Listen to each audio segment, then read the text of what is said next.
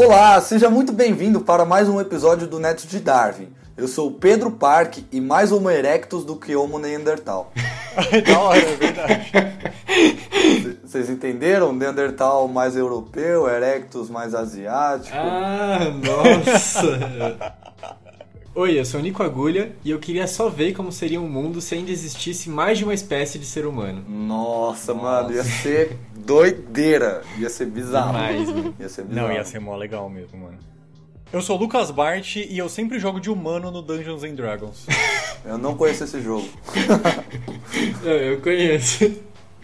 Você joga de Homo erectus ou de, de Homo neandertal? Eu jogo de homo, Homem de Java, eu jogo. Que da hora! Ai, cara. Oi, eu sou a Lizzie. E eu sou a Mariana. E Mari, quantos esquemas ou ilustrações sobre evolução humana você já viu que representavam as mulheres? Nossa, amiga, acho que além da nossa animação, nenhum. Inclusive, eu ainda me pergunto, quando eu ouço o homem evoluiu, eu fico, e as mulheres? Nossa, é, mano. verdade. É foda, porque, tipo, você parar pra pensar, até os próprios fósseis, quando as pessoas encontram, é sempre o homem de Java, o Isso. homem de Pequim, né, mano? Até o homem de Piltdown, mano. Até as fraudes são sempre homens, tá ligado? Verdade! É, mano, que fita. No episódio de hoje falaremos sobre o assunto mais querido da evolução. Eu acredito né, que é um dos assuntos mais queridos da evolução, que é sobre a evolução humana. E é um assunto muito interessante porque, além de tratar a história da humanidade, a qual fazemos parte ativamente, ela envolve algumas áreas da ciência que não estão inclusas quando analisamos a evolução de outros animais. Normalmente, quando nós pensamos em evolução, a gente pensa em fósseis, né, na paleontologia, a gente pensa em cladogramas, né, que são aquelas árvores genealógicas entre espécies, gêneros e famílias, e também pensamos na genética, em dados moleculares aí do mundo minúsculo do Agulha, que ele, eu tenho certeza que ele vai falar sobre o mundinho minúsculo dele, da biologia molecular. Mas além de tudo isso, temos que levar em conta a arqueologia e a antropologia que são as ciências que estudam o ser humano, as culturas e os modos de vida das diferentes sociedades que viveram no passado e as que vivem hoje em dia. Então, para esse assunto super ultra mega complexo, interdisciplinar, temos duas convidadas diretamente do Laboratório de Arqueologia, Antropologia Ambiental e Evolutiva da USP, que são a Lisiane Miller e a Mariana Inglês. Elas fazem parte de um projeto muito legal, que é o Evolução para Todos. Foi lá que eu conheci elas, mas enfim, Vou passar a palavra para elas se apresentarem, falarem um pouco dos projetos que elas estão tocando aí, a formação acadêmica delas. Aí agora é com vocês. Beleza.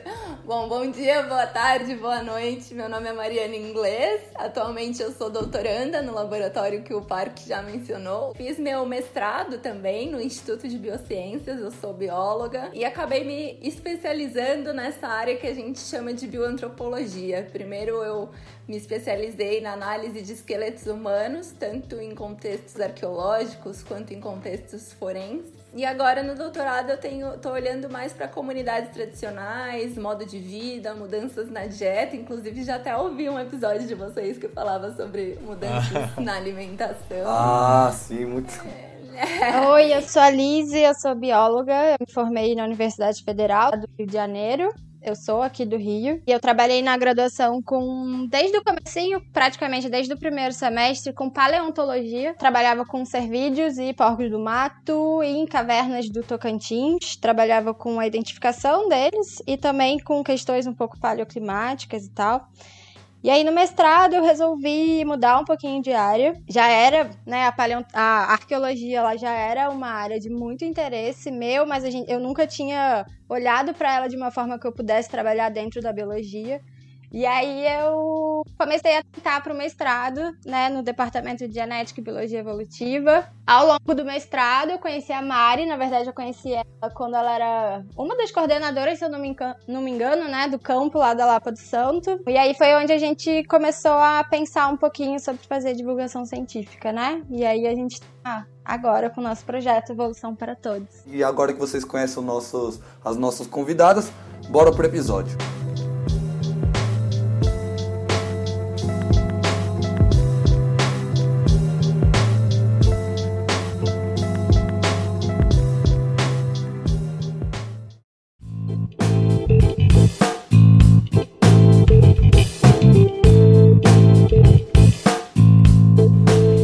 De partirmos para este programa, estamos aqui de volta nesse bloco onde damos recados, lemos alguns comentários e fazemos algumas correções sobre o episódio de evolução na alimentação humana, né, Nico Agulha? É isso mesmo, então a gente está aqui no nosso quadro. E lembrando que sempre que você quiser mandar uma mensagem pra gente, você deve estar cansado de ouvir isso, mas por favor, entre em contato com a gente, manda uma mensagem que a gente vai ficar muito feliz de responder, mesmo que seja corrigindo um erro nosso, porque é aquilo a gente está sempre sujeito a cometer algum erro, então a gente está aqui para se redimir. Exatamente. Então a gente já vai começar direto para as correções dessa vez. E a primeira correção que eu tenho para fazer foi enviada para a gente pelo Fábio Takai, que é um nutricionista muito meu amigo do ensino médio também, que escutou o programa e ele notou um errinho que o Park fez quando ele foi falar uma, uma parada de bioquímica, que foi que ele falou sobre o cérebro, né, Agulha? Ele falou que o cérebro ele faz glicogênese, que ele quis dizer que é a forma como o cérebro adquire energia. Só que uhum. a glicogênese é um tipo de reserva em forma de uma substância que chama glicogênio, que é composta por glicose, claro, mas que o cérebro não faz. E o cérebro, no caso, ele faz degradação de glicose, que é um outro processo que chama glicogenólise. E acho que é por isso que o Parque confundiu, né? Sim. E ele também faz um processo que chama degradação de corpos cetônicos, que é uma outra coisa que não vem ao caso aqui, que tem a ver com jejum. Mas só para deixar isso claro, então, essa correção que o Fábio fez, que glicogênese não é uma forma de adquirir energia, é uma forma de reserva e o que o cérebro não faz. É isso aí que você falou, né, Bart? Porque os nomes são muito parecidos e a gente sabe como o parque é, ele acaba se confundindo, então normal, qualquer um de nós estava sujeito a isso. Mas é, é isso. normal. A gente é... fez bioquímica há muito tempo atrás já, né? Exato. E outra correção aí que foi feita pelo Bruno Jardim, que já participou de um outro episódio nosso, que é sobre história da genética. Que, Opa, inclusive, um abraço para ele, né? É um ótimo é. episódio, um abraço para ele, que ele vai gostar de ser citado na errata, porque ele reclamou da, que ele mandou e-mail pra gente e a gente não citou ele. é, que isso. Mas é, ele falou com a gente num grupo aí do Zap que ele sentiu que nesse episódio da Lorela, ele parecia que em alguns momentos a gente tratava da evolução não como algo que não tem direção, mas como algo direcionado, né? Como se a evolução é, acontecesse por algum motivo, quando na verdade não tem um motivo para ela acontecer. Exatamente. Assim como em um certo momento a Lorela falou que a agricultura foi o que permitiu que a gente pudesse evoluir. E onde que tá o erro aí, né? Onde que tá... É erro que só biólogo nota. É. Porque é, a agricultura não foi só ela que permitiu a gente evoluir. A gente evolui naturalmente, não foi a agricultura que fez isso. A gente evolui com ou sem agricultura. Tanto é que vários outros animais evoluem sem ter agricultura. Mas a, a, grande questão aqui é que não, a agricultura não foi responsável pela nossa evolução. Ela foi aí, ela teve uma parte muito importante, ainda mais para nossa a gente deixar de ser nômade, né, e conseguir parar em um lugar e cultivar plantas e tal. Mas não foi só isso que permitiu que a gente evoluísse. Exatamente. E tipo, ela fez com que a gente conseguisse evoluir até em termos de sociedade, digamos assim, né? Que eu acho que era o que a Lorela queria dizer com essa frase dela, mas de fato, a gente está evoluindo desde sempre e de todos os modos. É claro, justamente, isso pode até parecer um preciosismo nosso, porque o termo evolução, ela pode não ter usado da forma biológica, mas nós somos os netos de Darwin, né? Então, é sempre bom a gente deixar claro as diferenças entre evolução biológica e evolução no sentido coloquial, né? É, até porque é, isso é importante falar, porque a gente muitas vezes a gente escuta isso no dia a dia, né? Tipo, como se evolução fosse tratado como um sentido é. de melhora, né? De ser mais evoluído. Mas é aquilo que a gente aprende né, na biologia, que a evolução ela não é uma questão de melhor ou pior, ela é uma questão só de mudar. E claro, a agricultura permitiu que a gente mudasse, mas é, é que essa frase ela fica é. um pouco ambígua, né? Sim, é. E a Lorela não é bióloga, então a gente que é biólogo, a gente está mais treinado a exercitar essa diferença do, do, de falar do termo evolução e de como a evolução de fato acontece na natureza. E então é normal que aconteça esse tipo de coisa no meio da fala. E não é nenhum erro, assim, é que é, é uma, é, é uma forma de se expressar que a gente, como biólogo, a gente tem que vir aqui esclarecer essa diferença. Mas a Lorela não é bióloga, então ela tá perdoada. Claro. Além do fato dela torcer pra Ponte Preta, o que faz ela ser perdoada de qualquer coisa. e além desses comentários um pouco mais de correções, né, um pouco mais técnicos, a gente também teve outros comentários que foram um pouco mais descontraídos, né, Nico Agulha, no Facebook e no Instagram. Um deles foi Sim, da sim. Eneida Linsky, que ela falou: Nossa, deve ser tão horrível comer naquele tempo que eu não quero nem imaginar. E realmente, eu- eh, vocês comentaram várias vezes no programa que, que o ser humano ele comia qualquer coisa e era podríssimo, né? Comia carniça, comia osso. Então, Exato. realmente não, é, não deve ser uma coisa muito legal de, de se fazer. É, é a dieta paleolítica aí. Exatamente. É- essa é a, a verdadeira ninguém quer fazer, né, velho? e aí a gente também teve um comentário da Aline Tucci, que ela falou que o episódio tá muito bom mesmo, e deu os parabéns pra vocês, meninos, que gravaram o programa, né? E falou que precisa ressaltar que o que mais saltou aos olhos dela é que a Lorela é muito simpática, muito risonha, muito bem-humorada, e ela não perde o foco da conversa. E ela falou que amou isso. E eu concordo também, que a, a Lorela realmente é uma- foi uma excelente convidada e ela tornou o ritmo do programa uma coisa sensacional, né? E agora gostaríamos também de agradecer o pessoal que retweetou a gente lá no Twitter. Então, agradecer o pessoal do Linum Paper, que inclusive a gente gravou um Drops com ele recentemente sobre, sobre a química na biologia, que é um episódio que ficou show. Então, Excelente, é. pode ir lá bom. escutar, já fazendo gancho para todos os episódios. agradecer o arroba Iesungu, que também retweetou a gente. O arroba Peter Kell, arroba, bio, arroba bioacústicobr, o arroba Serpinformes, arroba Thaís Vita, o, o arroba V Coloridos, que é o Voyar de Animais Coloridos, que inclusive eu e o Parque tivemos uma participação lá no podcast dela, que é a Dani, Daniele Rodrigues. Ó, então também excelente. você pode escutar o nosso episódio lá, na nossa participação, falando sobre pênis. e por último, gostaria de agradecer também o João do Coelho Pré-Cambriano, então arroba Coelho Pre, que ele participou também de um episódio muito bom nosso, que é o episódio sobre os elos perdidos. Então vai lá e escuta esse episódio que ele tá sensacional e dá uma olhada no YouTube, lá no canal do Coelho Pré-Cambriano, que fala sobre paleontologia e é um canal muito legal. Então é isso. Sigam aí pro nosso programa agora sobre evolução humana e vejam como que o Homo erectus era muito foda, mano. Porque isso é a parte mais sensacional que a gente viu, né?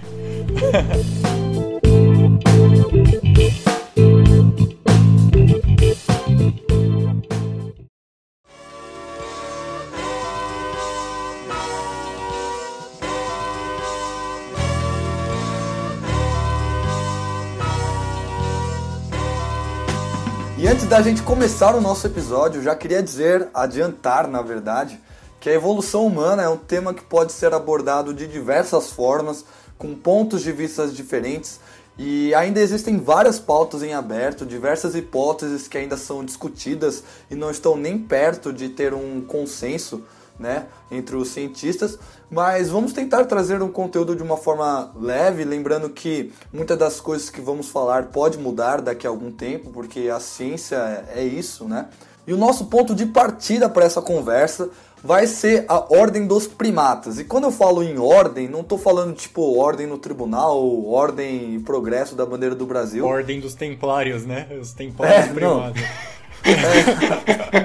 Tô falando de órgão, ordem, na verdade, do reficofage, que é, é, o ouvinte pode saber do, do reino, filo, classe, ordem, e é essa ordem que a gente está falando. Como classificação taxonômica. né? Isso, exatamente. Muito obrigado. Reficofage é um negócio que eu não ouço há muitos anos. Sim. E a ordem dos primatas é o grupo que engloba os macacos, os micos, saguis, lêmures e, acredite você ou não, nós humanos.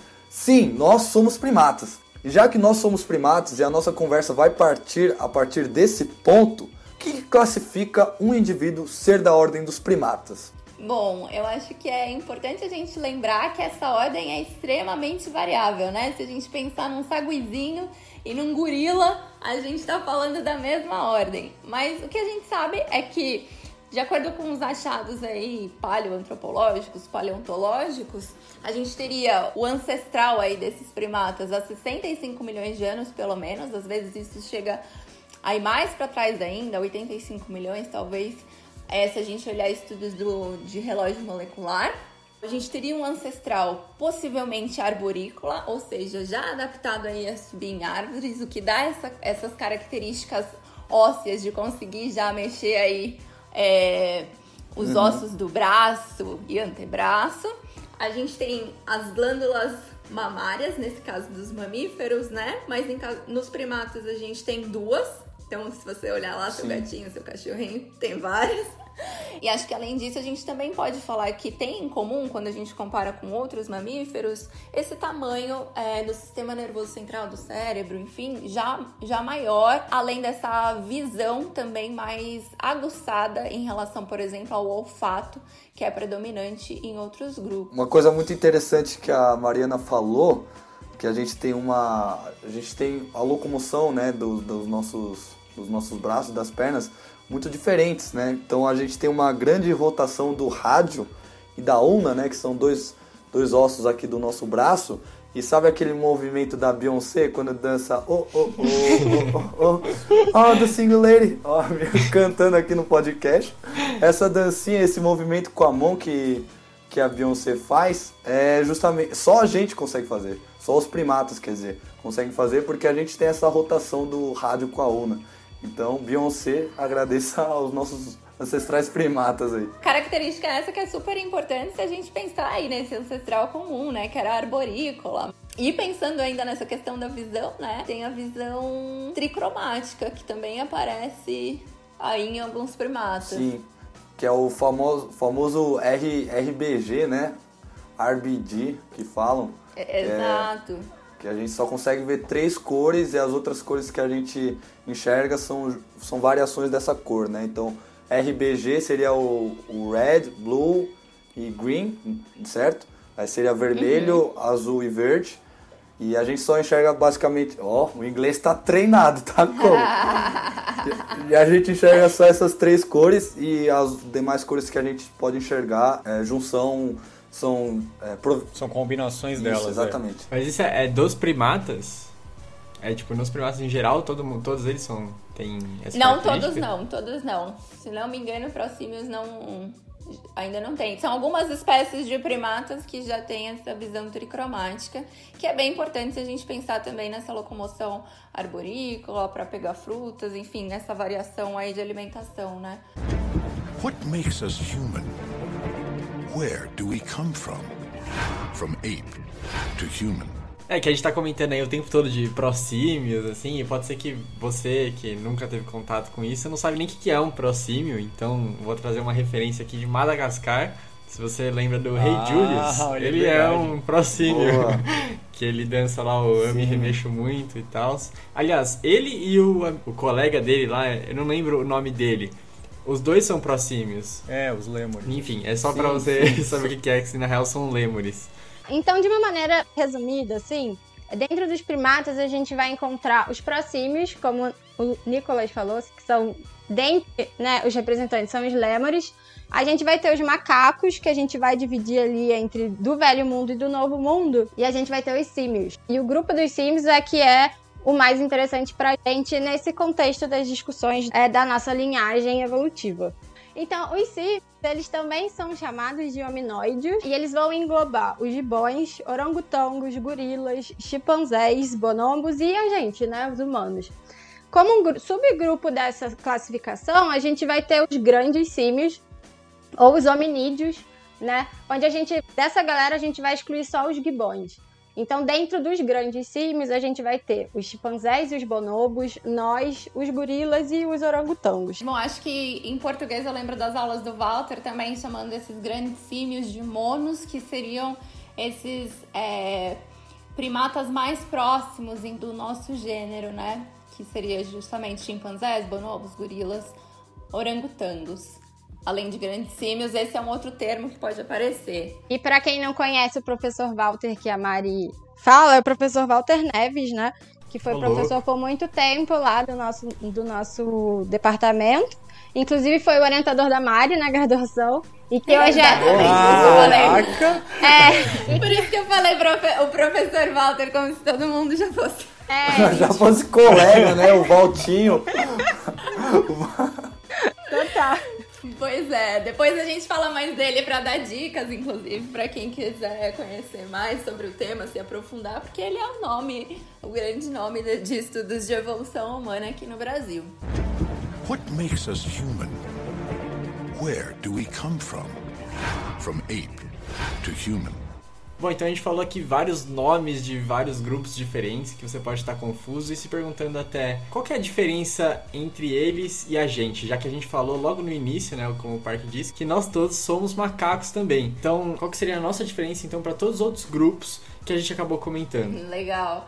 Acho que Acho que a primeira coisa que me vem à mente, provavelmente para todo mundo, quando a gente pensa em evolução humana, é aquele esqueminha bem linear, né? Onde a gente tem uma imagem É. Ah, é. idêntica de um chimpanzé que vai basicamente ficando em pé até chegar no que seria o ser humano moderno. Mas acho que é importante a gente ressaltar, então, que nosso último ancestral comum, ainda dentro desse grupo dos grandes símios, foi há mais ou menos 7 milhões de anos atrás e que desde então os chimpanzés que a gente observa hoje em dia, tanto quanto nós, também continuaram esse processo evolutivo, ou seja, Exato. a gente tem um ancestral comum ali, mas não é exatamente o chimpanzé. E para além disso, essa linearidade na verdade não existiu. Então, o que nos diferencia dos outros grupos são algumas características que foram surgindo é, em diferentes espécies, muito mais de uma forma ramificada do que numa forma é, estritamente linear, né? Então a gente começando ali há 7 milhões de anos atrás, até 2 milhões e meio de anos, aí que a gente começa a ter o gênero Homo, que é o mais próximo da gente. Às vezes a gente fala, né, dessa coisa de, dos chimpanzés, de- dos homens, né, dos humanos modernos. E, mas a gente tem que entender que dos 7 milhões de anos, que é o nosso último ancestral em comum com os chimpanzés, até 2,4 milhões de anos, que é quando a gente tem a primeira, o, o surgimento da primeira né, é, espécie é, de Homo, do gênero Homo, a gente tem um gap aí de 4,5 milhões de anos, onde muita coisa aconteceu e algumas espécies evoluíram. Então, de maneira resumida, nesse gap, antes da gente falar exatamente né, quais são as características do gênero Homo, eu queria é, delimitar quatro grupos principais que estão ali na nossa linhagem como os grupos mais antigos.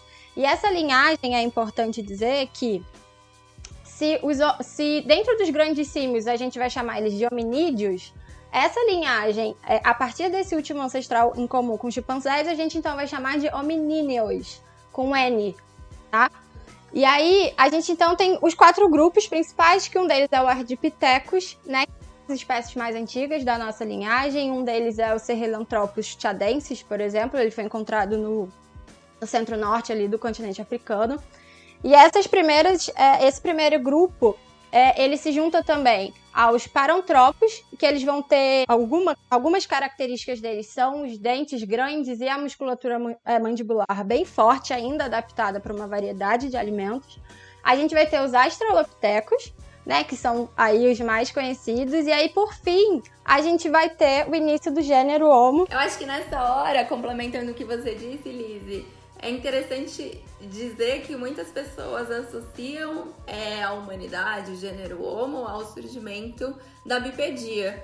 É, quando isso na é verdade verdade. a gente, tem, a gente tem grupos muito anteriores que já foram aí começando com uma bipedia é, Parcial, né? alterna parcial, alternada com, com, com locomoção arborícola, é, até a gente chegar na, numa bipedia mais restrita. Sim.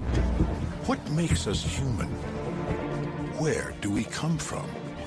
From ape to human.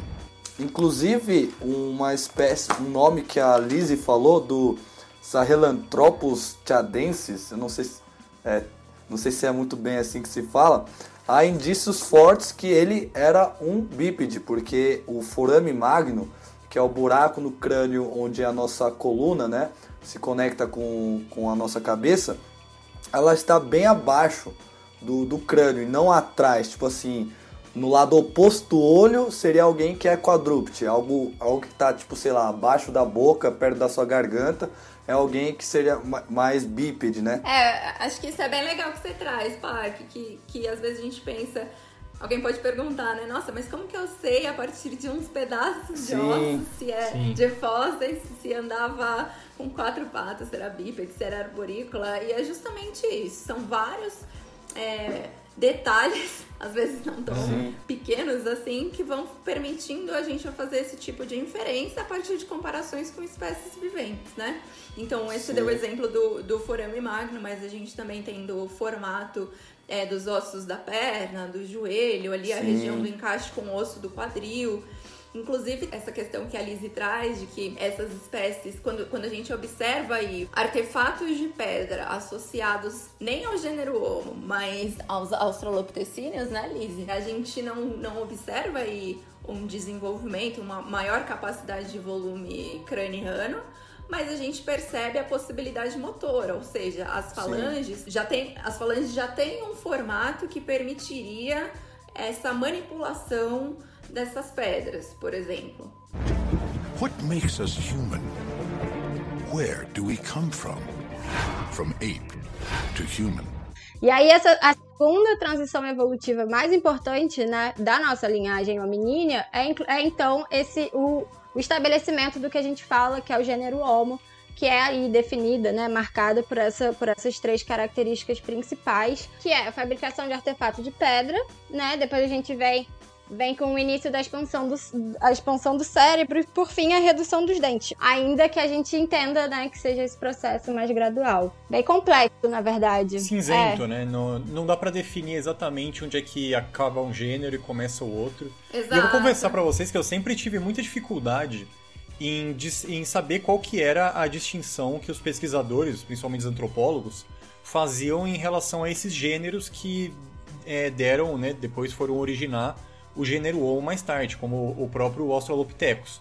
Eu não conhecia, é, eu, a gente, eu conheci estudando para esse programa esses três critérios aí, só que isso me deixa um pouco confuso mesmo, porque justamente como você está falando que é, existem evidências de alguns australopithecus que também já conseguiam fazer ferramentas, eu também sei que tem alguns outros gêneros, algumas outras espécies que os cientistas eles não conseguem classificar direito se é australopithecus ou se já é do gênero. Exato, sim. Exato. Essa discussão ainda tá bem. é, conforme novos espécimes vão sendo encontrados, novos fósseis. Por exemplo, no, o Homo habilis, que é uma espécie que muita gente conhece, justamente por esse nome que remete à habilidade de fazer artefatos, de usar arte- artefatos de pedra. Hoje em dia já se discute: será que é, já é do gênero Homo mesmo? Ou será que ainda era um australopithecínio? Tem até o Homo rudolfensis, que existe uma discussão muito grande se é Homo rudolfensis ou se é Australopithecus rudolfensis, né? Ou se é o habilis. É, sim. Sim, e me corrija se eu estiver errado, que é, é, o Homo habilis ele tem esse nome porque os cientistas eles descobriram a manufatura de instrumentos nele e pensaram que ela iniciou Isso. nele, não é? É. Não é por isso que ele tem É, exatamente. Sim. Exatamente. E aí, Habilis de habilidoso. Exatamente. e aí depois, na verdade, eles encontraram é, esses, esses registros de, de Australopithecus garri, uma espécie em potencial, né, para nossa evolução, para evolução do gênero Homo. Mas aí começou toda essa questão de pensar que essa, essa habilidade, essa nossa capacidade, ela veio primeiro anatomicamente. Então a gente, motoramente, a gente era passível, né, de conseguir fazer isso, mas não necessariamente com algum incremento mental, né, de... Alguma, um incremento na capacidade cognitiva, acho que fica Ah, melhor. Entendi. Exatamente. É, exato. What makes us human? Where do we come from? From ape to human. E uma coisa muito interessante que quando a gente pensa, a gente acha que a bipedia é uma característica mais recente, né? Que é uma característica derivada, né? Falando no biologuês, e não uma característica primitiva no sentido que surgiu há muito tempo atrás. Mas com esses estudos a gente consegue observar que a bipedia pode ser muito mais antiga do que um crânio grande. Tanto é que esse Sahelanthropus aí, há indícios fortes de que ele era bípede e tinha uma cabecinha bem pequena, sabe? Então, e uma coisa muito interessante que o Pirula fala no vídeo dele, que o cresci... entre os chimpanzés e, e nós, o gênero Homo, a- o crescimento da, da cabeça, né, o ter a cabeça grande, o cérebro grande, foram duas características que evoluíram independentemente. Então, o ancestral comum dos chimpanzés e do gênero Homo era um ancestral que tinha um cérebro pequeno e o cérebro grande não foi herdado para os dois. Não, cada um dos gêneros separadamente tiveram essa convergência evolutiva de ter um cabeção aí. Isso é muito louco, né, mano? E o que eu achei muito interessante que eu acabei vendo disso também, sobre o crescimento e desenvolvimento do cérebro e tal, é que já em Homo neanderthal eles já tinham identificado um gene que eles conseguiram é, sequenciar o genoma Eles viram que o mesmo gene. Ah, é um mundinho pequeno, É sabia. lógico, tem que ter. e o mesmo gene que é responsável em nós pela fala foi identificado em Homo neanderthals. Então, tipo assim, algo que foi importante na evolução deles foi conseguir conversar, tá ligado? Não conversar, tipo assim, gravar um podcast, mas, tipo, foi algo que foi bom pra eles como seres sociais e que, sendo seres sociais, fez com que eles conseguissem se manter procriando. É, o que eu ia dizer também é que eu acho que a gente fica talvez nesse, nesse mundo de características mais morfológicas, mas acho que é interessante também a gente pensar em outros marcadores é, que estão, né, como esses relacionados à capacidade cognitiva, questões comportamentais, que já foram relacionados exclusivamente como marcadores dos humanos, de uma maneira bastante antropocêntrica, inclusive. Mas nas últimas décadas a gente vem entendendo que eles, é, eles também estão presentes como fenômenos compartilhados com né, outras espécies né, dos, dos grandes símios, por exemplo. What makes us human? Where do we come from? From ape to human. Voltando, quando a gente para pra pensar, né, o que, que diferencia a gente do nosso parente mais próximo, por exemplo, o chimpanzé. Uma coisa que eu parei pra. Falei, caramba, mano, nossa, verdade, como que eu nunca reparei nisso? São o branco dos nossos olhos, né? Porque uma característica do, do gênero Homo, a gente tem uma linguagem, né, bem complexa. Tanto não só da linguagem falada, como a linguagem co- corporal e tudo mais. E quando a gente para para pensar o branco dos olhos e o, o olho do- de um chimpanzé e, do, e de outros da ordem dos primatas é todo preto, né? E a gente tem o branco desses olhos justamente para você poder olhar para minha face, saber para onde eu tô olhando, saber qual é a minha expressão, ter as sobrancelhas, vários músculos faciais, isso diferencia a gente também. E quando a gente para para pensar que o gênero Homo, né, tem essa complexidade social e, e, a- e através da linguagem a gente consegue e quando a gente para para pensar no gênero Homo e toda essa complexidade social e a própria linguagem, o livro Sapiens, né, o Sapiens, uma breve história da humanidade, ele fala, o Harari faz uma brincadeira muito legal, que ele fala que nós só conseguimos formar grandes grupos, né, porque a gente conversa, porque a gente fofoca, porque a gente fala É. um do outro, tá ligado? Porque a gente grava Sim, podcast. tá, né? tá. É, então, e, e tudo isso faz com que a gente consiga ter uma sociedade maior, né? E quando eu paro pra pensar nisso, meu, para pra reparar. Quando você vai praticar um esporte, você vai jogar, sei lá, futebol, futebol de campo, são 11 contra 11. Cada um sabe as regras, todo mundo sabe as regras. Todo mundo tem que jogar em conjunto, você tem que se comunicar com a pessoa, o jogador, o zagueiro, por exemplo, o meio de campo tem que olhar pro zagueiro e falar: "Meu, eu vou dar esse passe", mas o cara não falou nada, entendeu? Você tem, você vive em sociedade e isso é muito complexo, muito mais complexo do que a gente pode imaginar, porque a gente está inserido nesse meio, né? Mas É, a gente tá acostumado, né? Sim, mas quando a gente para pra pensar, tenta ver de fora, claro que é impossível porque nós somos homo sapiens, mas quando a gente tenta ver de fora da caixinha, mano, um jogo de futebol, eu acho que é um exemplo de da complexidade da nossa sociedade enorme, velho, enorme. Como assim, 11 pessoas se juntam, todo mundo sabe as regras, sabe certinho. Eu sei como tem que sair de campo quando a gente tá com uma jogada ensaiada, eu tenho que saber o que, que o atacante ali da ponta direita vai fazer para eu poder botar a bola ali, tá ligado? Então, mano, é uma, é uma coisa que nos diferencia, né, dos outros, dos demais primatas, que eu acho uma doideira pensar nisso, uma doideira. Eu acho que só pra complementar, Park, eu, eu, eu, eu entendo o que você quer dizer, realmente a gente tem essa complexidade associada a essa nossa capacidade, inclusive, de simbólica, né? Que nos permite passar o conhecimento de uma geração para outra, e isso adianta muitos processos, seja por meio da escrita ou da fala. É, Mas, mas essa complexidade é incrível quando a gente olha para outras espécies, e, e eu acho que tenho a impressão de que a gente ainda tem muito a avançar e espero que dê tempo antes da gente extinguir esses, esses nossos Ah. parentes ainda vivos é, que estão em Uhum. risco, né? Mas eu, eu tenho pra mim que a gente ainda tem muito pra para entender do como somos parecidos. Inclusive tem alguns estudos que já começam a falar daí, né? Até você deu o exemplo das expressões faciais. Quantas expressões é, chimpanzés, bonobos, enfim, gorilas conseguem é, reconhecer, Sim. imitar, é, como, como as relações também são muito marcadas, o papel de cada um naquele grupo. Sim, é, a hierarquia, comportamentos né? de casa, exatamente. E, e, e aí você, você me fez pensar nisso também quando você traz o jogo de futebol. Mas existem tem artigos que trazem a, como é muito bem planejada, por exemplo, uma, uma situação de caça ou de ataque de um grupo Sim. de chimpanzés em relação a outro grupo. É, é, quase como se fosse uma organização de guerra, sabe? Muito, muito parecida com, com o que a gente observa em sociedades humanas. What makes us human? Where do we come from? From ape to human. Bom, e agora que a gente viu, né, a gente até comentou algumas, algumas das espécies, né, do gênero Homo, mas vamos falar um pouquinho da, das espécies principais, as que geralmente as pessoas mais falam, que esquecem do tadinho do Heidelbergensis, né? Tá, não, não costumam falar muito dele, não falam muito também do Rudolfens. Mas enfim, a gente poderia falar um pouquinho da, das principais espécies do, do gênero Homo agora, não é? Pode ser, Park. Acho que, acho que é importante a gente tentar pensar o que, que, é principal, né? Você mesmo acabou de falar que as pessoas geralmente pensam em duas, três, o Neandertal sempre Sim. aparece, o Habilis sempre aparece, porque são realmente talvez mais próximos, são marcos aí que ficaram na nossa memória. Mas o próprio Homo erectus, foi da... né? É, com certeza. Os nomes que são aí já, já dão uma ideia, né? Habilis de habilidade, o Erectus, ah, ele ficou em pé, é o bípede.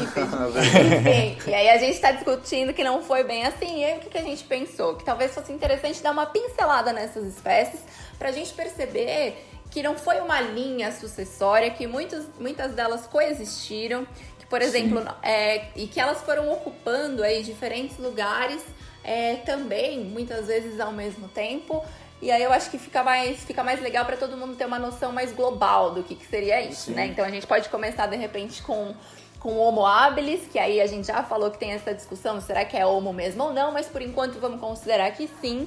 E aí sim. ele seria a primeira espécie aí dentro do nosso gênero há 2.4 milhões e teria vivido aí até mais ou menos 1.4 milhões de anos. E aí de novo, a gente tem primeiras evidências de expansão cerebral, talvez essa ideia de que eles estão associados pela primeira vez ao uso de artefatos, mas tem essa discussão se não seriam australopitecíneos, se seria a mesma coisa que, enfim. A gente tem então, o Homo erectus, né, que a gente considera como a espécie que mais sobreviveu, né, que sobreviveu há mais tempo, então ele durou de 1.8 milhões de anos até 100 mil anos, então ela foi uma espécie muito importante. Muitas pessoas, inclusive, é, quando eu estava estudando para essa pauta, eu fui conversar com alguns amigos meus para saber o que, que eles é, gostariam de saber sobre esse negócio de evolução humana. Sim.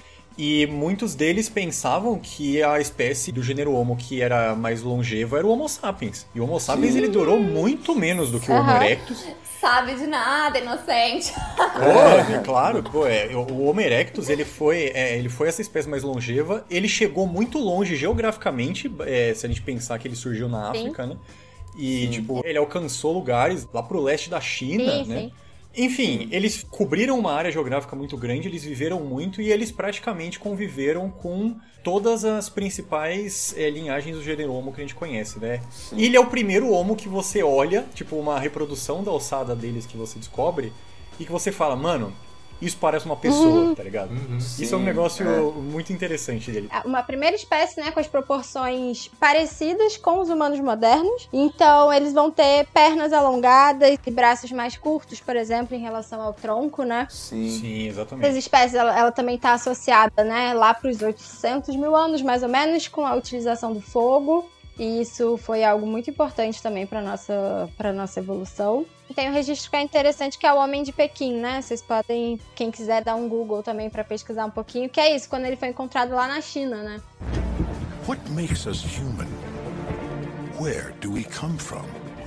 From ape to human. E é interessante porque o Homo erectus tem outra espécie tam também chamada de Homo ergaster, que alguns defendem que são uma outra espécie, outros falam que o ergaster na verdade era um erectus, só que diferente. E aí uhum. tem, tem muito dessa discussão, né, ainda dentro da paleoantropologia, da arqueologia aí, porque eram muito parecidos, né? E a gente realmente vê muitas características intermediárias entre esses fósseis, né? E é, fica muito difícil da gente apontar, a partir desse ponto é um erectus erectus e a partir desse é um ergáceos, tá ligado? Exatamente. Ainda mais considerando que a gente tá falando em, em milhões de anos e que a Sim, gente exatamente. tem poucos remanescentes. Então tem muita É. pesquisa ainda para ser feita, né? Mais escavações são necessárias pra É, gente ir tapando esses buraquinhos aí da nossa história. Mas é, algo que é Sim. bom é que, é, principalmente por eles terem surgido lá na savana africana, ele foi, foi algo que ajudou a, pres- a se preservar e terem mais fósseis e que isso ajuda a gente a ter cada vez mais registros, só que isso dificulta ainda mais pra gente saber conseguir categorizar, né, e saber o que que é o que, o que que é o Homo erectus, o que Sim, que não, é, sim. como que a gente consegue distinguir isso? E aí é aquilo que, quando a gente pensa em especiação, que uma espécie não vira outra da noite pro dia, tá ligado? É algo que é muito gradual É. e que vai demorar muito tempo para ele conseguir ter, para ele ter características que vão conseguir diferenciar de uma espécie para outra. E o quanto existem processos distintos, né? E diferentes concepções a Exatamente. partir das quais a gente pode conceituar o que, que é uma espécie, né? Qual é o seu conceito de espécie? Quais, quais são os diferentes processos que levariam a essa especiação? E tudo isso são perguntas que a gente ainda tem aí também aberto para nossa espécie. E aí falando nessas discussões, dessas classificações, que no fundo é isso, né? No fundo a gente precisa sempre ter em mente que é, esse processo evolutivo e as diferentes espécies acontecem naturalmente aí, né? A gente que classifica com o intuito da gente tentar entender melhor esses Sim. processos. Então, a gente ainda tem o Homo rudolfensis, que se discute se seria Sim. habilis ainda ou australopithecíneo, mas teria aí um volume craniano um pouco maior que a do habilis, e aí por isso que tem gente que diz que talvez seja outra espécie, face mais longa, dentes molares e pré-molares maiores, então tem aí essa discussão. A gente segue pro, pro Homo antecessor, que aí já seria 1,5 milhões, 1 milhões de anos, possivelmente originado do Homo erectus. Ainda tem essa dúvida de que lugar, de onde ele seria, se da região mais africana ou do Cáucaso. Eles chegaram a ocupar parte da Europa, principalmente ali na região da Espanha, a gente tem os registros desse Homo antecessor. que na verdade o registro dele é o principal é na Espanha. E aí a partir disso a gente tem alguns outros também, por exemplo, na França, se eu não me engano, talvez na Inglaterra, mas ou então ali na Inglaterra seja alguma outra algum registro que fica em dúvida. E aí, como esse registro tá na Espanha, existe essa dúvida se na realidade ele surge ali, ou se ele sai da África e chega até ali, ou se ele se origina, né, dos Homo erectus que talvez eles já estavam ali pela Ásia e vieram para a Europa a partir ali do, do Cáucaso e tal. What makes us human? Where do we come from? From ape to human.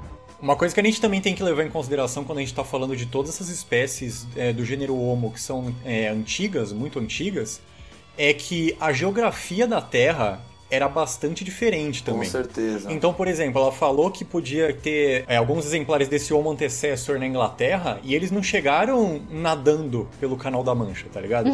Eles chegaram andando. O Canal da Mancha ele não era inundado, ele não tinha o canal ali, ele era a terra. A gente depois pode falar um pouco mais do Oriente também. Lá na Oceania, a maior parte das ilhas da Oceania não eram ilhas, elas eram ligadas todas ao continente. Então Sim. o pessoal ele saía andando por ali, sabe? E aí toda, todas essas considerações também, elas estão sempre baseadas em mudanças climáticas, né, em variações climáticas. Isso. Só que aí a gente não entra, a gente meio que foge um pouco, né? Porque é, é mais uma complexidade ali que vai, que seria, né, que deixaria papo ainda maior. Não, com certeza. Né? Mas todas essas, essas etapas, elas estão sempre é, relacionadas a questões de glaciação e, e etc. Sim. Isso, é. Da era do gelo, do frio. É. Várias movimentações de espécies diferentes do gênero Homo que entraram em contato e aí depois uma sobrepujou a outra, enfim, e tem a ver com Exatamente. respostas a essas mudanças climáticas. Fugir do norte porque tava congelado, umas coisas assim, é. Uma coisa Exatamente. interessante. E eu acho que é o passo que a gente vai conversando sobre isso e falando em tantas espécies espalhadas aí pelo mundo, eu fico pensando como não devia ser interessante, Nossa, né? Nossa, sim. não. Variedade de Sim. homo convivendo, que é um pouco vai na linha daí da fala de um de vocês, que É, eu não foi a lembro minha, foi a inicial minha. do... Porque É. foi exatamente essa Exatamente. brisa que eu entrei. Eu fiquei pensando, velho, acho que três espécies de, de Homo sapiens, de, do gênero Homo. Três Acho que espécies de Homo sapiens. acho que três espécies do gênero Homo chegaram a conviver junto com o Homo sapiens, se eu não me engano. Ou uma dessas já era o Não, Homo eram sapiens. cinco. Eram cinco? Ah, tá, Cinco, foi é. quase.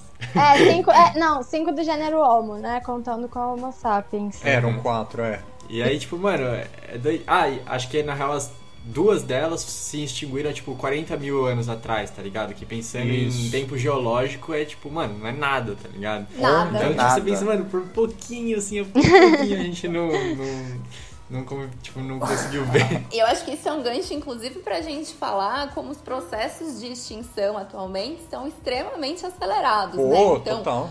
é, há 40 mil anos atrás, a gente ainda tinha outra espécie do gênero Homo, e agora, principalmente pós-revolução industrial, a gente tem aí o extermínio, todas as espécies aí desses grandes símios extremamente ameaçadas, com populações super Sim. pequenas, ou seja, a gente está inclusive acabando com a diversidade de primatas, né? Não só Pois é. Não só de Sim. primatas, né?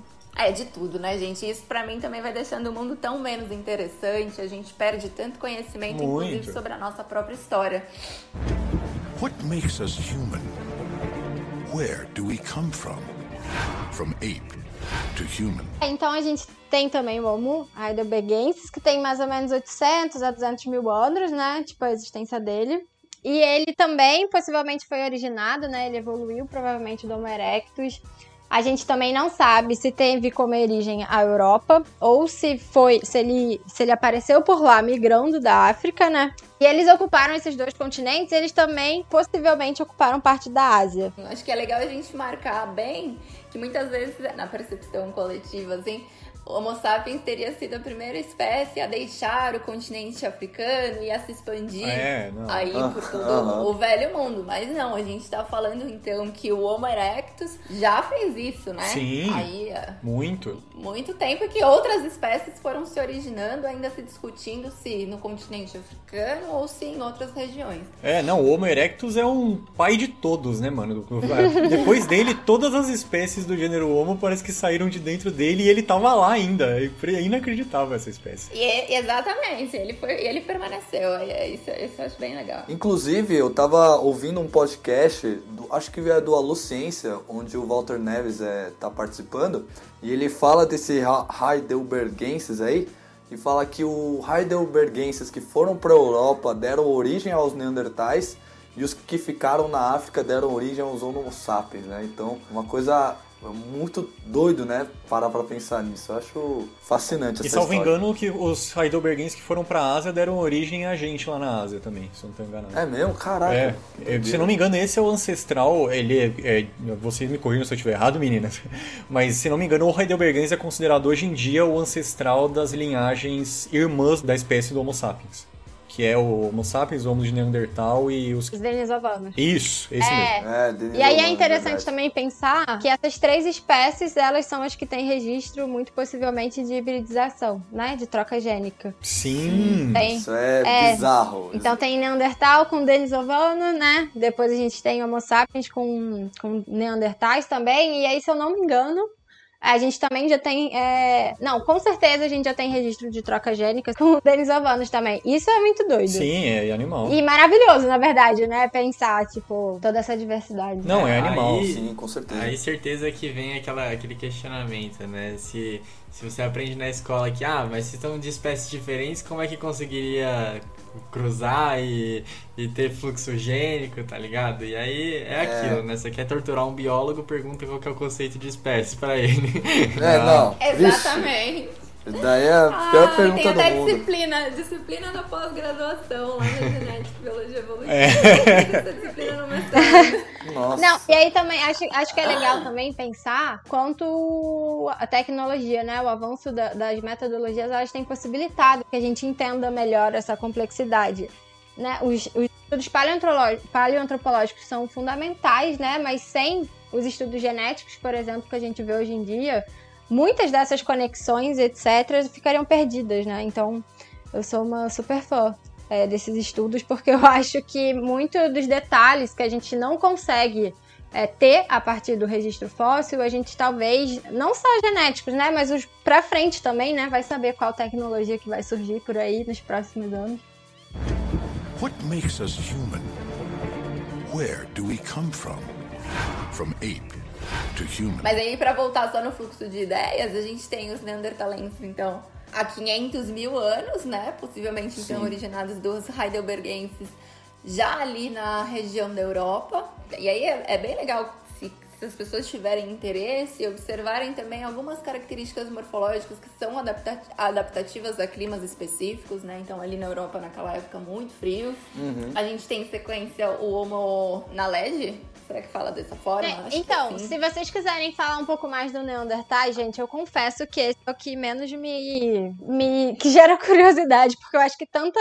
tem tanta conteúdo já sobre ele que eu acabo pesquisando sobre os outros e me interessando por curiosidade nos outros. Eu acho que eu também vou nessa mesma linha, mas é, o, o, legal é, é, imaginar, é justamente, né, tem muita produção sobre os Homo neanderthalenses, uhum. justamente porque conviveram com a nossa espécie, uhum. porque estão ali na, né, no, na Europa, né, querendo ou não, é de interesse de grupos de pesquisa da Europa com entender certeza. mais sobre essa é, espécie e também se gera mais conhecimento, uma região que tem mais dinheiro, mais financiamento para pesquisa.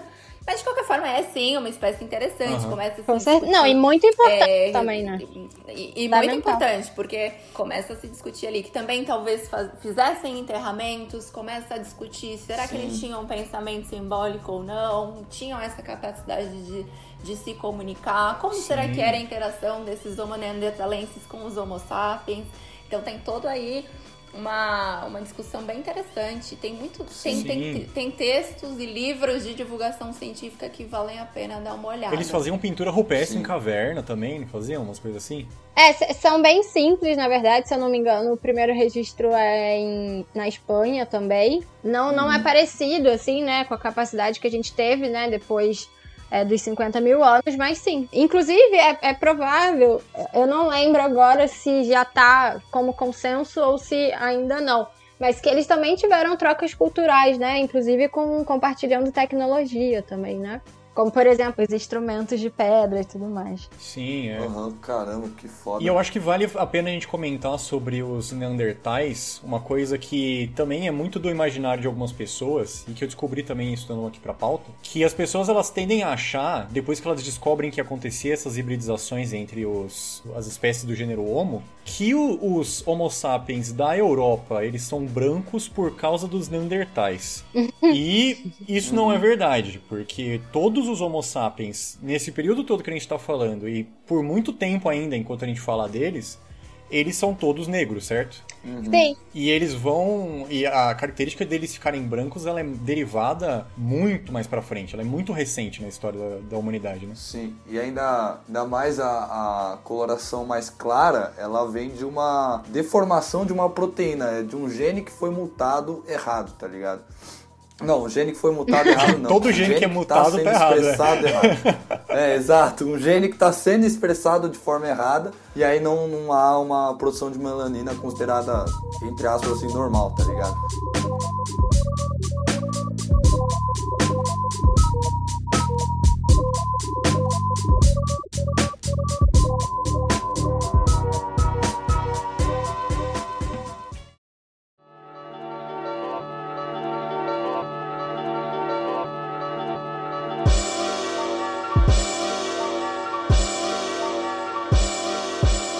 Agora que já demos um panorama geral, né, de qual é o nosso lugar na evolução dos primatas, na evolução do gênero Homo, vamos falar um pouquinho mais sobre o que torna o Homo sapiens Homo sapiens, né?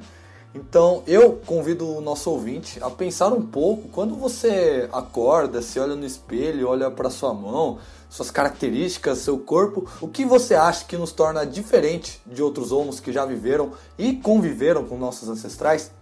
Porque isso é uma coisa que eu fico pensando, né? A gente até comentou no episódio, e quando a gente vê fotos de, de recriações, por exemplo, de um Neandertal, eu fico imaginando, meu, se ele tomasse um banho, fizesse, uma, fizesse a barba, deixasse o cabelinho na régua, eu ia, mano, achar que ele é um homo sapiens normal, mas eu, tá falei, ligado? eu vi uma foto esses dias de um Neandertal, que eles, acho que eles fizeram uma montagem de um Neandertal de terno e com o cabelo cortado. Eu acho que eu vi isso também. Mano, o cara parece um maluco esquisito, tá ligado? Parece um cara, tá ligado? Sim, parece. É, é, é como o Walter Neves fala no, nos vídeos dele, eu acho que é o Walter Neves que falou, Imagina você tá andando na rua e vê um Australopithecus aferense na sua frente, tá ligado? Você tá andando na rua e vê lá. O que você vai pensar? Ah, é um, é um chimpanzé que tá andando com as duas pernas, tá ligado? E aí, quando você, eu paro para fazer essa analogia, né, do, do, que ele fala, meu, se encontrasse um Neandertal na rua, meu, eu ia só achar que é um parceiro, uma pessoa, tá ligado? Eu não ia pensar que ele é uma, uma, um indivíduo de uma espécie diferente, tá ligado? Então, quando a gente para para pensar nessas coisas, né, o que, que levou os cientistas, os antropólogos, biólogos, os taxonomistas, sei lá, a denominarem o Homo sapiens como diferente de um Homo neandertal, de um de um Erectus, do, de um Heidelbergensis, quais são, falando biologuês, né, as características únicas, né, as sinapomorfias do, do Homo sapiens, que caracterizam o Homo sapiens como Homo sapiens? Acho que o que eu falaria primeiro, Parque, é que isso muda muito ao longo da história, então vale dar uma, uhum. uma olhada aí durante, desde o início dos estudos de evolução humana, o quanto isso não foi mudando, né, o quanto essa percepção é, do que, que nos definiria como humanos não mudou ao longo do tempo. Então, algumas características já foram associadas como marcadoras exclusivas e hoje a gente sabe que são compartilhadas com outras espécies, né? É, por exemplo, a bipedia, por exemplo, isso do, do domínio do, do fogo, ou, ou a capacidade cognitiva, o tamanho, o volume da crânio, enfim. Hoje, a gente teria em comum acordo, pelo menos aí da maior parte dos especialistas, que o que nos o que seria um marcador exclusivo da nossa espécie Homo sapiens seria o surgimento das nossas habilidades simbólicas em conjunto com a expansão da nossa capacidade criativa. Fala muito dos dentes, né? Porque como a gente começou durante todos os, os homos aí que foram passando, a gente começou a é, se alimentar mais, é, serem onívoros, né, e se alimentar de carne e depois começar a usar o fogo para cozinhar a carne. Então a gente foi tendo cada vez um alimento que ele era mais macio e mais fácil de ser digerido, não necessitando mais de, como a gente conversou já no, no, no episódio anterior sobre a alimentação humana, não precisando mais de uma mordida super forte para conseguir quebrar alimentos super fortes, a gente não precisava mais gastar energia para isso. Não que tenha acontecido para isso, mas que aconteceu evolutivamente, de não necessitar mais de mordidas fortes e acabar tendo dentes menores, tá ligado? Um tamanho da boca menor, uma abertura vocal menor, não tendo mais músculos tão fortes na mandíbula, sabe? São coisas que não acabaram sendo mais necessárias e acho que é isso que a Mariana comentou, de sendo mais um desenvolvimento, por exemplo, em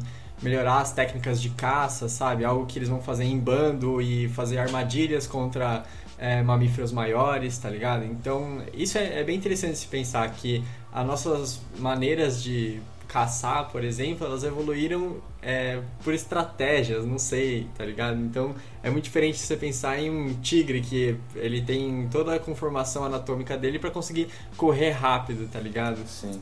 É, mas o que você falou não é exclusivo de Homo sapiens, né? Tipo. Ah, sim, que... mas é.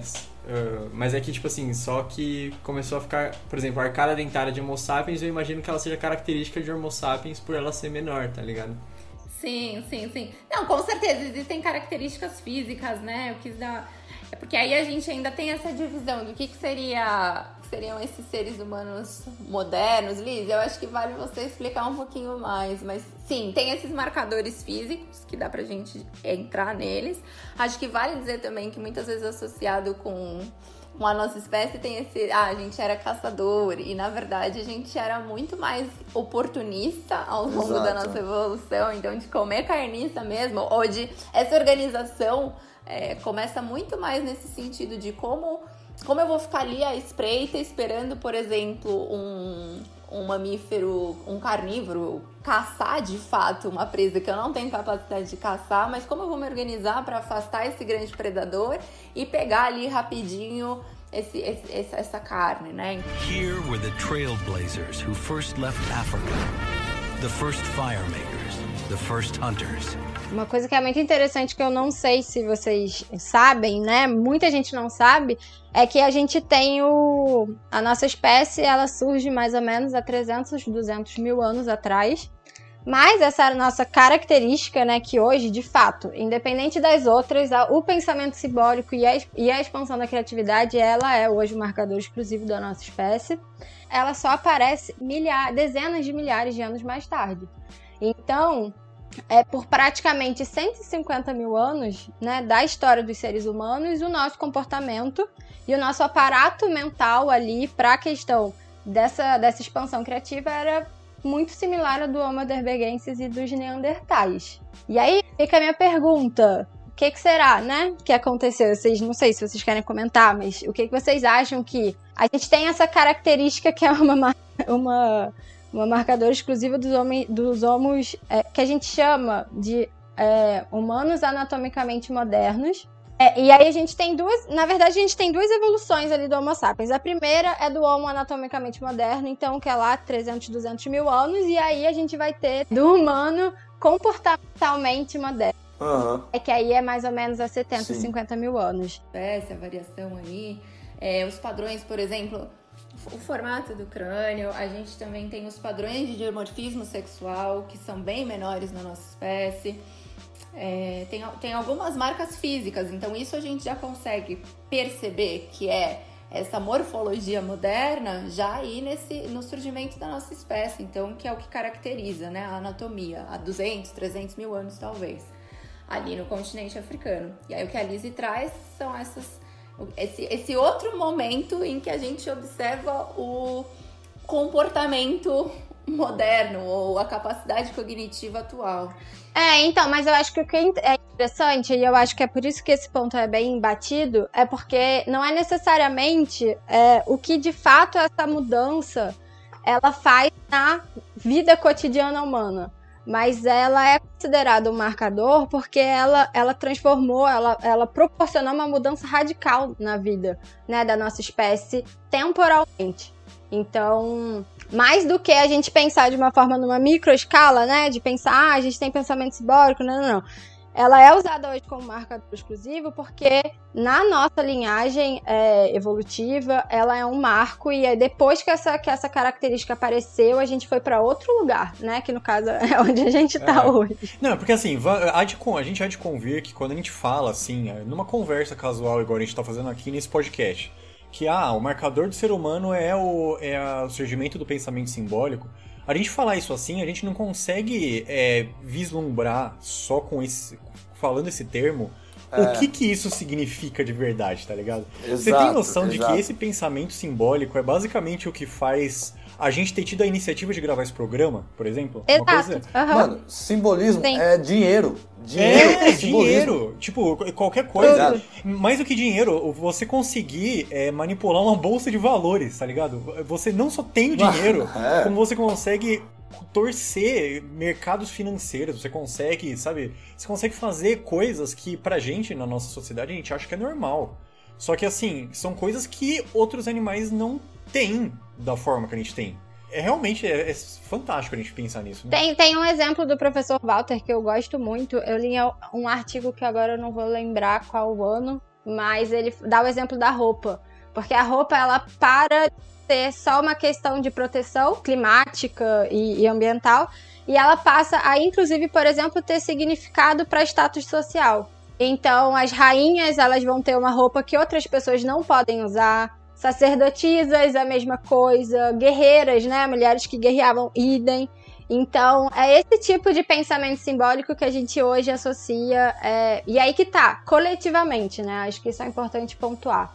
Coletivamente e que consegue ali ser registrado e passado de uma forma intangível para as próximas gerações. Fiquei pensando, lembrei de uma parada que eu vi quando eu tava estudando para esse episódio, em uma aula que o Pirula fez lá, junto com o Yuri, um outro cara aí que é youtuber também, se não me engano. Não sei qual é o canal dele. O Yuri Martins, é. aqui do Net Darwin. e, e foi exatamente disso que a, a Lizzie tava falando, sobre a questão da roupa e, tipo, é, ser utilizado algumas roupas especificamente por algumas rainhas, sei lá. E ele comenta que a questão do olho, tipo assim, olho claro e tal, é uma parada que foi selecionada não por ser evolutivamente mais apto, mas por virar uma parada de tipo. É, pelo menos os indícios indicam disso que é algo que acabou sendo meio que elitizado, tá ligado? Tipo assim. De... Sério? E ele Sério? fala que fala que pessoas de olhos claros têm cinco vezes mais chance de casar do que pessoas de olhos não claros. Eu confesso que eu não li isso, mas, mas me parece ter um viés aí complicado, é, eu não sei. Eu fico um pé atrás quando ele falou isso, mas, mano, doideira. Here were the trailblazers who first left Africa, the first firemakers, the first hunters. E no decorrer desse episódio a gente falou bastante, né, da dispersão do gênero Homo, a gente falou de gente saindo da, da, da África, indo para a Europa, indo até para a China. Mas o que é muito interessante também é falar sobre a dispersão do Homo sapiens pelo mundo. E antes da gente falar um pouco mais aprofundado, né, sobre quais foram as rotas, né, por onde que eles foram, eu gostaria de perguntar. É, Walter Neves não gosta da palavra é, migração, né, do, do gênero Homo sapiens, porque eles não migraram, eles simplesmente expandiram. E eu acho que essa ideia dele é, é muito inteligente. Mas a minha questão é: a, qual motivo, se é que existe um, mas se fôssemos levantar uma hipótese para responder por qual motivo o, os Homo sapiens eles se expandiram pelo mundo, pelos continentes? É, alguém tem alguma ideia? Eu acho que, que a gente pode, nesse aspecto, creio eu pelo menos, que a gente pode considerar o Homo sapiens como a gente considera qualquer outro tipo de animal nesse mesmo contexto, né? Em ecologia a gente vê muito é, a, as coisas dos espaços ecológicos e das competições por nicho. O Homo sapiens é depois quando ele começou a, a ficar hegemônico, ele começou a competir com ele mesmo. E aí, quando você compete com você mesmo, tipo, você a, a única alternativa é você expandir para outros lugares. Porque a, a, probabilidade de você conseguir ficar naquele nicho, como é a mesma espécie, em competição intraespecífica é sempre assim. Se elas estão competindo muito por um mesmo espaço e tem espaço a mais para expandir, expande, porque senão a espécie vai implodir. E acho né? que só para complementar, Lucas, para além da, disso, né, da gente ah, aumenta a população, de repente os recursos é, se, se exaurem ali naquele, naquele espaço, mas para além disso, a gente também tem como característica ser extremamente adaptativo. Então a gente consegue expandir e se adaptando aí às intempéries e sobrevivendo. Então isso acho que também é um fator que vai contribuir para a gente ter esse potencial de, de expandir para as diferentes partes do globo. E eu fiquei pensando nessa pergunta porque eu fiquei me imaginando, né? Se eu fosse o Homo sapiens, para que foi atravessar o Estreito de Bering, né? Naquele frio gelado pra caramba, não deveria nem ter comida direito, deveria ter sido uma trajetória assim realmente. Nossa, total. Mano, com muito perrengue. Eu e o Nicolas aí, a gente já foi para jogos universitários, sabe que é um perrengue do caramba e a gente não quer passar por esses perrengues. Mas eu fiquei me botando no lugar desses caras, né, que atravessaram o Estreito de Bering para chegar aqui nas Américas. E eu fiquei pensando, mano, o perrengue que eles passaram, tá ligado? Eu fiquei pensando, mano, será que. Que, que, será que eles estavam pensando, né, mano? Nossa, vamos chegar lá, vamos ver. Vamos fugir da competição que a gente tá tendo aqui na Ásia, sei lá o quê.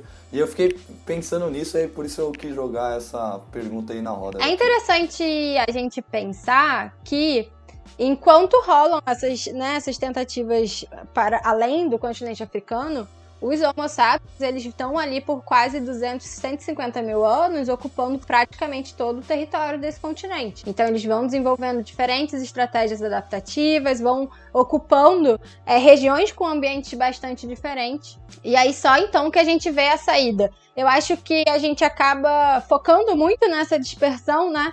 Mas eu acho bem interessante todos esses processos evolutivos que provavelmente, né, com certeza aconteceram no continente africano também, né? Durante tanto tempo assim. Here were the trailblazers who first left Africa, the first firemakers, the first hunters. E agora que a gente está falando da dispersão, e aí partindo do ponto que o Homo sapiens vai estar na África, quais rotas que eles podem ter tomado e para que lugares que eles podem ter ido? Porque eu lembro que eu cheguei a ver que existiam alguns indícios que os Homo sapiens saíram da África, se não me engano, e foram para outro lugar que eu não lembro onde é, mas que precisava de um barco. e aí eles ficaram pensando, tipo assim, porra, não tem como eles terem ido a pé, então era um indício para já ter começado a surgir, sei lá, for fazer pelo menos uma canoa, tá ligado? Então. Não, eu vi uma é... brisa também de que as primeiras incursões de Homo sapiens que tentaram sair da África, elas não deram certo também. é, então, disso? o que a gente tem de registro é uma primeira saída, mais ou menos de 200 mil anos, e aí vai ser ali pela passagem entre o Egito e o Oriente Médio. A gente fala isso porque a gente tem evidência de registro fóssil de Homo sapiens para essa época na Grécia e em Israel. Então eles chegaram ali, né, de algum jeito. Mas o que, o que os estudos sugerem é exatamente isso que você falou, assim. Provavelmente não houve sucesso nessa primeira incursão para a ocupação da Europa e da Ásia, por exemplo. E aí, em seguida, a gente tem uma segunda tentativa, mais ou menos em 130 mil anos atrás, pelo mesmo caminho, onde a gente tem registro ali também nas cavernas em Israel. E aí, uma terceira, que talvez possa ter a ver com a pergunta do Nicolas, é que mais ou menos 100 mil anos a gente tem né, uma variação climática que possibilita uma espécie de ponte ali onde fica mais ou menos a divisa entre Etiópia e Somália. Um, um país bem pequeno ali que se chama Djibouti. Eu não sei se eu tô falando certo. Djibouti, é isso mesmo. Isso, e aí vai fazer passagem ali pro Iêmen, ou seja, ali no sul do Oriente Médio. A hipótese é que esse, esse grupo humano ele saiu ali, foi margeando o sul né, da Ásia até chegar no Sudeste Asiático. E aí ele encontrou mais ou menos 50 mil anos, foi quando eles chegaram na Austrália. É, a Austrália, ela naquela época da migração, ela não estava na mesma posição que ela está hoje, né? Ela estaria bem mais próxima do não, Sudeste não, não é que ela Asiático. não estava na mesma posição, é que a Terra era mais exposta. Então a Austrália e a Nova Guiné eram um Ah, pode crer. só, era uma ilha só. entendeu? Ah, entendi. e acho entendi. que, a, acho que a Tanzânia também. Tanzânia não, Tasmânia. A Tasmânia também. E aí acho que só pra, pra falar que isso faz diferença também, né? Não é que precisa ser uma grande embarcação para atravessar oceanos, mas algo que permita ir margeando essas costas. É, e por que, que isso, e por que, que isso é, é significativo? Porque a gente tem registro na Austrália para 50 mil anos, mas a gente diz que a grande dispersão, né, da África foi há 50 mil anos, 70 mil anos. Então, como é que eles saíram da África, né, nessa época que chegaram até a Austrália? Estavam ali quase que contemporaneamente na, na Austrália. Here were the trailblazers who first left Africa. The first firemakers, the first hunters. Mas vem cá, é, a gente vai falar nesse programa sobre o vulcão que quase extinguiu a nossa espécie ou a gente vai deixar ba passar batido? A gente vai deixar passar batida. não, eu tô brincando. É, é- é muita Não, treta não, não, isso? é só porque ela é engraçada. É porque é o Toba, né? É. Não é? É o É Toba lá na. Agora eu não vou lembrar exatamente é, em quantos milhares de anos ele, ele foi a erupção dele. Você lembra, Mário? Eu não. Eu não sei se é mais ou menos 150 mil, 200, é, não sei. Porque até tem essa questão de ter diminuído tanto a nossa população que hoje a gente fala em um- um- uma única linhagem, né? Teria, sei lá, essa Eva mitocondrial. É, sobraram acho que 10 mil, em torno de 10 a 20 mil Nossa, é, Homo sapiens pouco. por lá. Dá- isso não dá nem São Paulo. E foram eles que deram origem a nós, tá ligado? Então é até por isso que dizem que. É por isso que a gente tem uma, um grau de parentesco muito alto, tá ligado? Tipo assim, a nossa diferença genômica é, é de pouquíssimos por cento, tá ligado? A gente tem mais de 99% do genoma compartilhado, É. tá ligado? E que essa diferença entre, por exemplo, entre chimpanzés da mesma espécie é muito maior, tá ligado? Exatamente. A variabilidade genética a deles é muito maior, de- né? Isso, é. Essa, essa saída, essa saída da África ela é interessante aos 100 mil anos, porque inclusive ela está relacionada com, não sei se vocês já ouviram, a hipótese da, da Eva mitocondrial. Eva mitocondrial é por causa do DNA mitocondrial, né? Sim, que é. é. da nossa linhagem Uhum. materna. Sim, sim, é, vem da mulher. mas não é. Isso. Então, eles encontraram a partir desses estudos a nossa linhagem materna que vem da África, mais ou menos há 150 mil anos atrás. Caralho, velho. E não é da Eva, então, é só. Aí Não, depende não, da, é sua Eva, crença. sim. É, aí é, aí é contigo, quer acreditar que é. Mas é um nome que, que, tenta, que tenta fazer essa analogia com a questão de que a gente consegue voltar no tempo a esse perfil genético, né? Que, que teria originado todas as, Aham. as populações atuais, né? Sim. E aí eu conferi aqui, Toba realmente acontece a, a- entre 70 e 80 mil anos, que tem justamente a ver com, com esse período que a gente estava discutindo para para ocupação ali da Austrália, Lizzie. É, então a humanidade realmente quase foi extinta por causa da explosão do Toba. Aí é foda? Ai, cara. Here were the trailblazers who first left Africa. The first firemakers, the first hunters.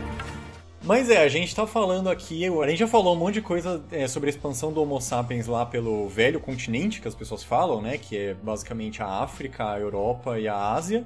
E até pra Oceania, chegaram até na, na Austrália. E na Oceania acho que eles só chegaram mais tardiamente, foi na Nova Zelândia, mas... Até então, o único continente que a gente não falou até agora, que não foi tocado pelos seres humanos na nossa conversa até então, foi justamente o continente americano. Então eu queria saber como é que. É, né, como é que foi esse processo aí do Pedro Álvares Cabral atravessar o Estreito de Bering e chegar aqui? É, bem, então, quando a gente tem essa saída, né, mais ou menos 70, 50 mil anos, então a gente vai ocupando, né, ao longo dos milhares de anos ali a Europa, a Ásia, tem muitos registros, né, cada, cada ano a gente tem mais publicação que, né, que mostra pra gente novos, novos, novas evidências e tal, e aí a gente chega mais ou menos aos 30 mil anos, onde a gente vê, por exemplo, a extinção do, dos Neandertais, a extinção dos Denisovanos, a, o avanço dos humanos ali pela Ásia, tanto ali pelo norte na Sibéria, quanto coxeando ali, né? Uhum. Sudeste e o sul da Ásia, chegando ao que a gente, né, hoje a gente tem é, talvez as grandes discussões sobre como que a gente entrou na América, depois como a gente entrou na América do Sul. É, e aí é isso, né? Cada vez que a gente avança com as discussões, esse, esses essas datas aí acabam indo cada vez mais para trás, conforme novas evidências também vão sendo encontradas, conforme a tecnologia avança e a gente também tem a possibilidade de fazer inferências a partir de dados genéticos. Mas atentar para essa, essa microevolução humana no continente americano justamente foi o foco de estudo do primeiro professor Walter Neves, de todos os os discípulos e hoje também é uma pauta do, do nosso laboratório, né, de arqueologia, antropologia ambiental e evolutiva, é entender não só quando, que é uma discussão ainda vigente, que a gente ainda precisa bater um martelo e talvez isso nunca aconteça, mas a gente vai chegando mais próximo aí do que pode ter acontecido, mas também quem eram, como eram essas pessoas, como elas viviam, que caminhos elas fizeram, enfim. Então a gente tem ali, como a Lizzie falou, há 30 mil anos, mais ou menos toda essa região do velho mundo ocupada, né? E aí, mais ou menos em 25, 20 mil anos, dependendo dos marcadores que vão ser analisados, mas a gente tem um certo consenso para essa data. É, de dispersão do Homo sapiens aqui para o continente americano, né? E aí a gente ainda está discutindo, ainda existe uma certa divergência de estudos sobre se essa teria sido a primeira entrada ou não, ou se ela teria sido a única forma, né, pelo Estreito de Bering, como vocês comentaram. É, tem essas discussões. Será que veio pelo, pelo Pacífico? Será que não? Mas o consenso é que teria vindo pela ali pela Beríngia e mais ou menos nesse período, 20, 25 mil anos atrás. Então, o maior corpo aí científico, tá, maior corpo de evidências está tá mais alinhado com essa, com essa ideia. A gente, é, inclusive, nosso orientador, né, professor André Strauss, tem, tem trazido para o Brasil muito esses estudos, estudos que a gente chama de arqueogenéticas, ou essa possibilidade dessas técnicas de extração de DNA bem antigo, para ajudar a contar essa história de, de de início né, do povoamento pela espécie humana aqui no, no continente americano e mais especificamente a gente atenta para a América do Sul. E esses, esses estudos em arqueogenética, por enquanto, também apontam essa data de pelo menos 17 mil anos atrás, mais ou menos por aí. E é particularmente aqui, né, na América do Sul, no território brasileiro, a gente teria uma data assim de talvez chegando até 15 mil anos, talvez duas levas, uma mais antiga, outra um pouco mais recente, a 9 mil. É, então, o que a gente tem desses, dos estudos arqueogenéticos, eles vão sugerir que as populações do continente americano elas vão descender de um único pacote biológico que teria chegado né, ao Novo Mundo ali pelo Estreito de Bering mais ou menos 17 mil anos. Na América do Sul, a gente teria os primeiros habitantes é, vindo de duas migrações. Uma primeira, mais ou menos em 15 mil, é que o que é interessante é que a gente tem diversos outros registros é, que ainda não são consensos científicos, né? Mas eles, por exemplo, têm tem registros na Serra da Capivara, que hoje a gente já tem artigo pontuando, é, se eu não me engano, é instrumento de pedra lascada para 25 mil anos. A gente tem as cavernas no México, né, que datam 33 mil anos. Então, é um debate que está bem intenso ainda. A gente tem grupos de estudos dentro do Brasil, inclusive, que divergem né, sobre essas ocupações do nosso aqui na América do Sul. Here were the trailblazers who first left Africa, the first fire makers, the first hunters. E quando a gente fala em evolução humana, em atentar para a diversidade da nossa espécie, eu acho muito interessante, e às vezes os biólogos não olham tanto para isso. O quanto é importante a gente olhar para os nossos aspectos biológicos ou para essas discussões do ponto de vista evolutivo, mas atentar também para as implicações e para as possíveis interpretações do ponto de vista social, né? Exatamente. né? Então a gente já ah, falou sim. aqui que muitas vezes conhecimentos nessa área de paleoantropologia, antropologia, enfim, acabaram culminando em ideias é, de hierarquia racial que se perpetuaram é, nos sistemas políticos e sociais e que impactam até hoje né, as populações, por exemplo, não só aqui no Brasil, mas nos Estados Unidos, no mundo inteiro. Uhum. É gente que tenta justificar preconceito, racismo, homofobia com a biologia.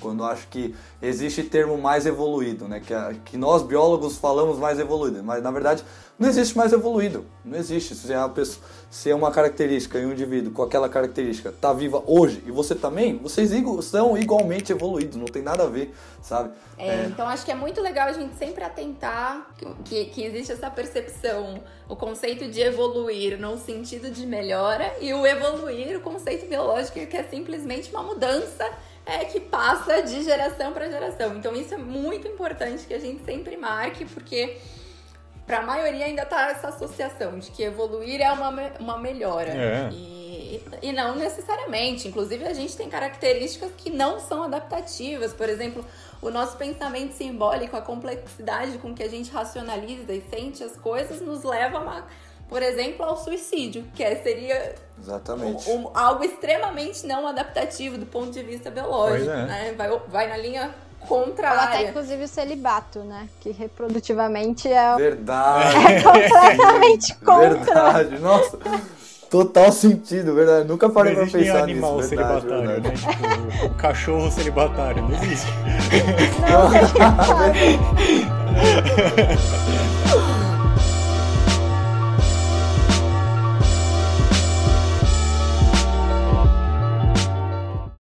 Então chegamos ao final desse episódio. É, espero que você tenha gostado de tudo que você tenha ouvido, que tenha instigado sua curiosidade. A gente não conseguiu falar sobre tudo da evolução humana, porque a gente precisaria de um podcast de 10 horas ou até mais. Mas eu espero que isso tenha instigado a sua curiosidade para você ir atrás, buscar esse conhecimento. Vou pedir, passar a palavra final para Mariana e para a Lise, para ela dar essas recomendações para você ouvinte que gostou desse, desse tema, desse episódio, quer ir mais atrás de informações, de informações de qualidade, isso a gente tem que colocar em pauta. Então, é, vou passar a palavra final aí para Mariana e para Lise. Já quero agradecer muito a participação de vocês. Já agradecendo também, quero agradecer o Gustavo Rodrigues, que faz as nossas artes dos episódios. E, enfim, a palavra final de vocês. É, e por favor, deem, deem as recomendações que vocês tiverem. É, ah, gente, a gente que agradece o espaço, aproveitando para dizer que a gente acredita muito no potencial da divulgação científica, nos diferentes formatos. Parabéns pelo esforço com o podcast. Acho que como dicas a gente já foi dando ao longo do episódio, né? Do documentário que eu, que eu comentei, mas também tem um livro sobre a vida de Jane Goldwell, para quem quiser entender mais sobre primatas, chimpanzé, enfim, mas do ponto de vista de comportamento e do quanto esses estudos impactam também o que a gente sabe em relação à evolução humana e o que significa ser humano ou não, o que significa ser primata. Acho que a gente falou muito do professor Walter Neves e vale dizer que tem o livro Assim Caminha a Humanidade, que resume muito bem em português de uma, bastante, de uma maneira bastante fluida todos esses nomes que a gente menciona aqui, que não são para assustar, ninguém precisa decorar isso, mas é basicamente para ter a ideia de que foram muitas espécies que em alguns momentos coexistiram e tem esse, esse material aí em português que vale muito a pena. Eu queria agradecer também, acho que eu faço das minhas palavras a que a Mari falou também. Acho que eu posso pontuar só. A gente começou com a conversa falando com a nossa frase, perguntando qual material, né? Tinha algum esquema, é, alguma ilustração onde aparecem mulheres sendo representadas, né? É, nesse contexto de evolução humana. E aí, então, eu queria recomendar, tipo, as nossas é, animações. A gente tem um, dois episódios, a nossa ideia é talvez, né, fazer outros, mas ali também a gente resume é, de maneira de maneira bem didática e inclusiva, né? Todas essas questões assim que a gente está discutindo. Claro, eu acho que é importante a gente também falar do nosso próprio projeto, né? Que querendo ou não, também divulga esses temas em evolução, as pesquisas que a gente realiza no laboratório, e aí é só digitar realmente o nome do laboratório, que é o Laboratório de Arqueologia, Antropologia Ambiental Evolutiva, mas a sigla é LAI com três As e underline USP. É, para procurar a gente nas redes sociais, principalmente então Instagram, Twitter, Facebook, a gente tem um site. E o Evolução para Todos tem um canal no YouTube. E então fica aí o convite para conhecer nossos trabalhos também de divulgação. E para acabar o episódio, o último recadinho também é que nós temos um site, netosdedarwin.com. Lá você pode acessar todos os nossos episódios, ver o que cada integrante faz, apoiar o nosso podcast, que é a partir de um, você mandando um pix, ou acessando o apoia-se, apoia.se barra netosdedarwin. Lá você pode fazer sua contribuição financeiramente. Mas caso você não consiga, não tem problema nenhum. É, mas nos ajude compartilhando esse episódio, que é muito importante, passar essa informação à frente. E a minha última recomendação é um livro muito legal é, para você ter uma visão diferente da posição realmente do Homo sapiens, de você, caro ouvinte, do seu papel, do seu lugar aí na evolução humana e na história da, da humanidade. E eu não estou falando nem da história do mundo, só estou falando da história da humanidade. E é o livro do Eu Primata, do Franz de Waal, é um livro muito bom que ele fala. Ele trabalhou muito trabalhando com chimpanzés, bonobos, gorilas, e ele descreve vários casos de diversas características que, quando você parar para pensar nisso num chimpanzé, você fala, mano, isso não é muito diferente da gente. Então eu, eu deixo essa recomendação, vai estar tá na descrição desse episódio. E é isso, a gente chegou no final do, de mais um programa. Então, falou! Falou! Falou aí, gente! Valeu!